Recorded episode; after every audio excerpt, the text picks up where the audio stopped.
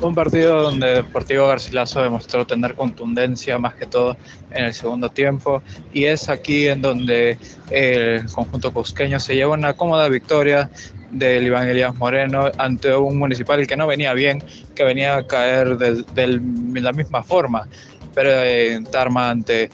ADT y en un partido en donde se vio la carencia ofensiva del cuadro Edil, en el que no tuvo eh, oportunidades claras, más que todo con intentos individuales de, de Pacheco y no sin solidez defensiva, como vimos en el primer gol en el que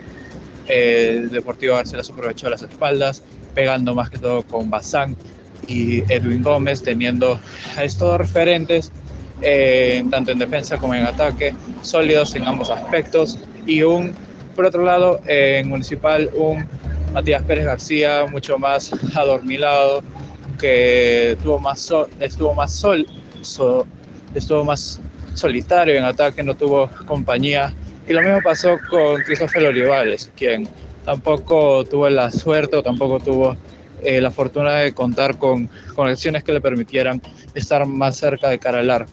Por otro lado, tuvimos a un cuadro deportivo Garcilaso mucho más contundente en ataque, más que todo en el segundo tiempo, donde aprovechó los espacios dejados por el equipo del, en, en, este partido eh, Ángel David Comiso, en donde se vio a un desde municipal sin brújula